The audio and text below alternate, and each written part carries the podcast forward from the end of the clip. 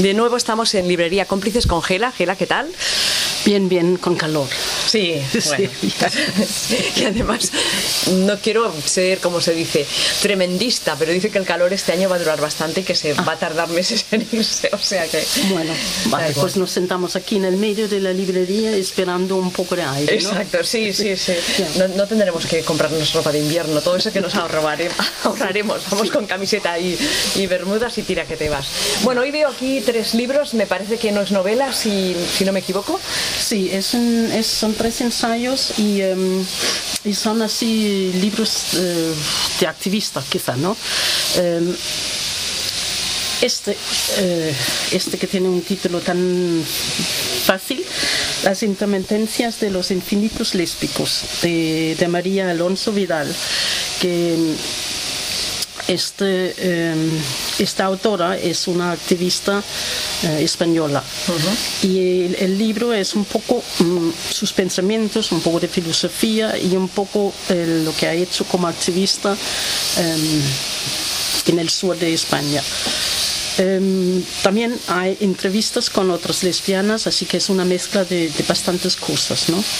Eh, y y es interesante, a mí me ha gustado porque es, es como todos los libros ahora que mezclan, son híbridos, ¿no? Que mezclan... no, no, es un ensayo-ensayo, sino que te va, como tú dices, te, va metiendo cosas y lo hace que no sea tan denso, ¿no? No, no, te informa de un montón de cosas que quizá no, no sabes y lo puedes tú buscar más. Eh, hay un poco de sus autobiografías y hay un poco de sus, sus opiniones políticas y un poco de filosofía. Y este lo tienen en común de estos tres libros. ¿eh? Em, y este es español y también te da un poco la historia eh, del movimiento lésbico que no es muy grande en, España. Y hay, no hay otros libros como este. Hay poquitos, ¿eh? Sí, hay muy, muy poco ensayo. Um, lésbica. No es, es aparte de parte de en inglés, Borderlands o, lo que sea, pero no, no hay. No. Y, y hay el de Gracia Trujillo, el deseo resistencia. Eh, Maternidades Queer, que también es de ella, y, y, poco más.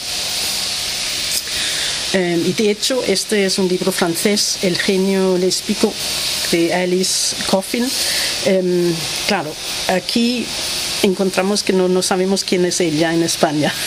Claro. sí.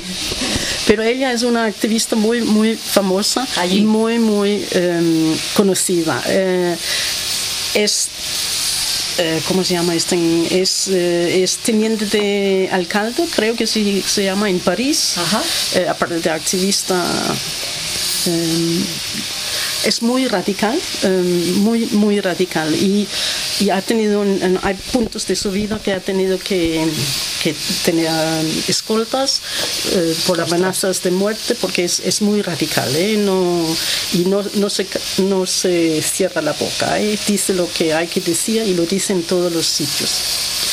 Y, pues habrá que leerla, ¿no? Sí. Y aparte de lo que esto, ella, claro, también como María habla de lo que ha hecho, eh, las varias, todas las opiniones, que hay todo grupo, hay tantos grupos y cada grupo, claro, tiene, tiene diferencias de opiniones. Hay, hay un parte que, que ella va a los Estados Unidos. Eh, y otros sitios también menciona otros grupos internacionales. Y a ella em, que me parece que es lo que hay que hacer no eh, trabajar internacionalmente tenemos que, que, intercambiar nuestras ideas y aprender de, otros países también y otras eh, maneras de hacer activismo. Eh, y ella habla de eso también. Genial. Sí me ha gustado mucho sí, sí.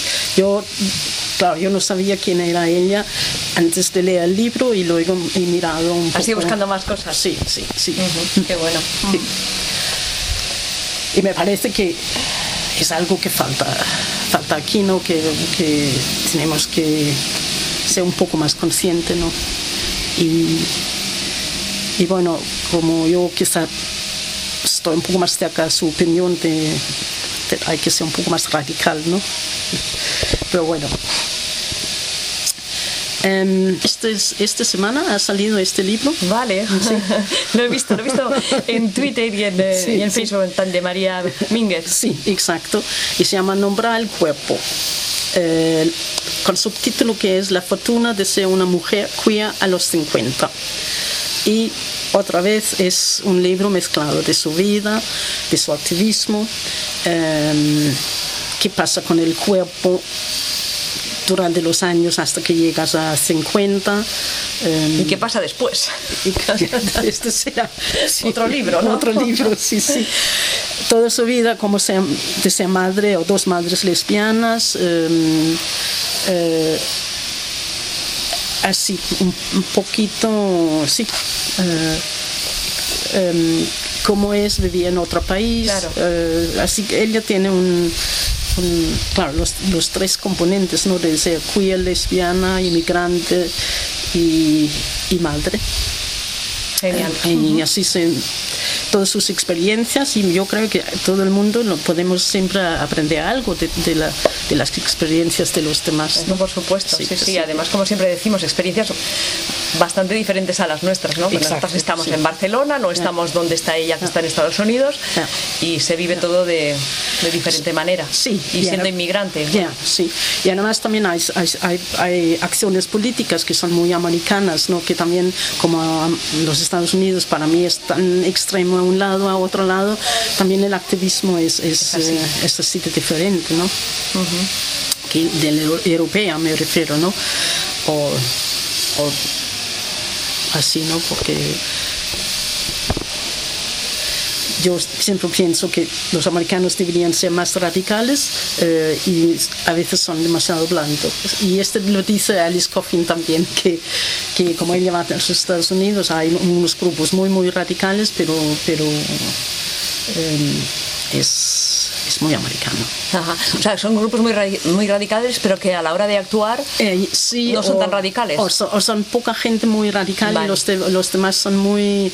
eh, eh, bueno, esto pasa en España también y, y pasó en Copenhague en los años 70 también, que teníamos grupos que eran más eh, eh, de clase media y grupos eh, que eran más trabajadores y más radicales y más anarquistas, por Ajá. ejemplo. ¿no? muy bien.